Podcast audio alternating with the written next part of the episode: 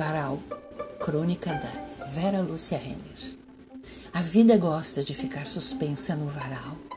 muitas vezes do avesso, de cabeça para baixo, de lado, pelas pontas, pelo meio, e assim as vestes do mundo se expõem dependuradas, todo dia, nas cordas de todos os lugares, para tomar um ar, pedir ao sol que jogue seus reflexos, que dançam conforme o vento, criando um movimento dinâmico e colorido, em que os trapos ganham independência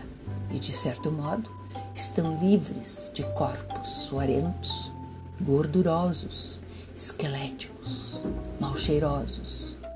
perfumados, perfeitos e imperfeitos. Tremulam ao vento camisas que, dependuradas, não têm razão de existir porque lhe falta o sujeito que a enverga e por esse motivo a vestimenta liberta do seu dono balança o sabor da estação, muitas vezes demorando a secar, talvez para não voltar ao corpo que cobre e circular por entre muitos e pelos quais não nutre simpatia. Melhor andar dependurado ao frio e ao calor causticante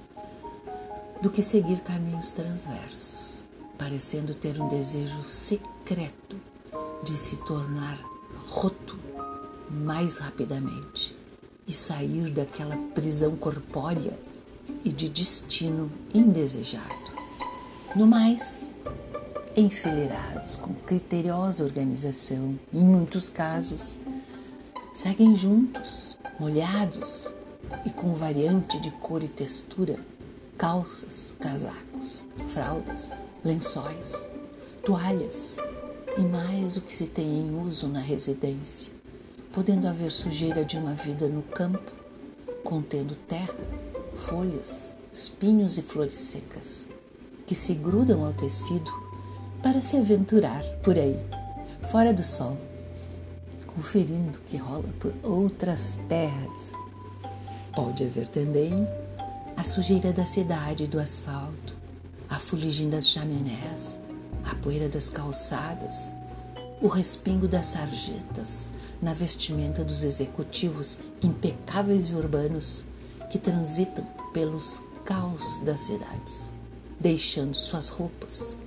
com mais manchas que alguém possa ter a capacidade de tirar. Desse modo interessante, as cidades deixam as marcas nas roupas que nenhum varal poderá limpar.